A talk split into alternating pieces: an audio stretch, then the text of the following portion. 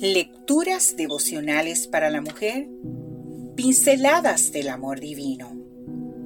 Cortesía del Departamento de Comunicaciones de la Iglesia Adventista del Séptimo Día Gascue en la República Dominicana. En la voz de Noemí Arias.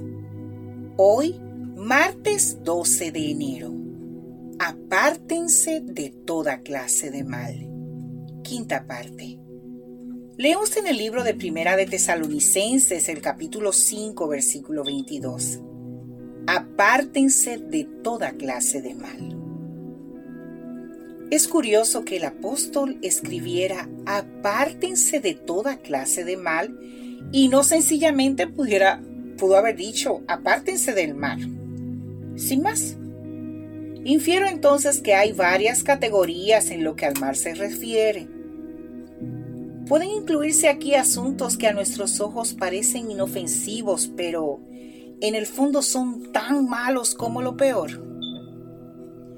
Si eres de esas personas que a menudo se confrontan a sí misma, arguyendo, ¿qué tiene de malo esto? o soy bastante madura como para saber ciertas cosas sin que me afecten, o no le estoy haciendo daño a nadie entonces te digo que te estás poniendo en una situación de vulnerabilidad y que esta situación podría ser aprovechada por Satanás.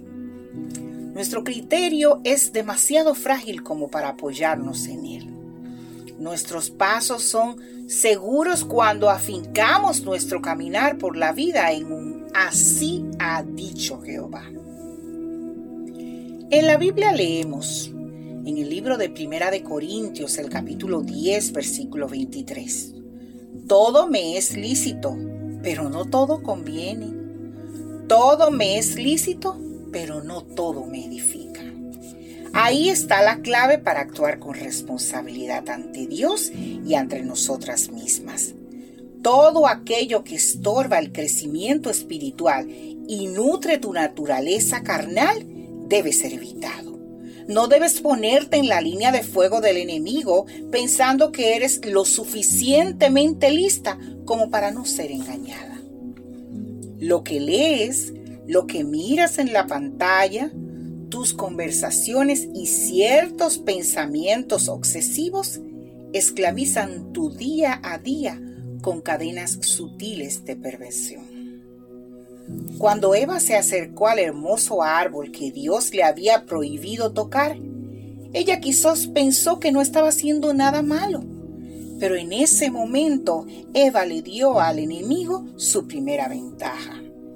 El resto era cuestión de tiempo. El enemigo esperó pacientemente hasta que Eva sucumbió a su deseo de poseer el fruto un gran conocedor de la naturaleza femenina, no se empeña en grandes trampas. Es sutil, cauteloso y astuto.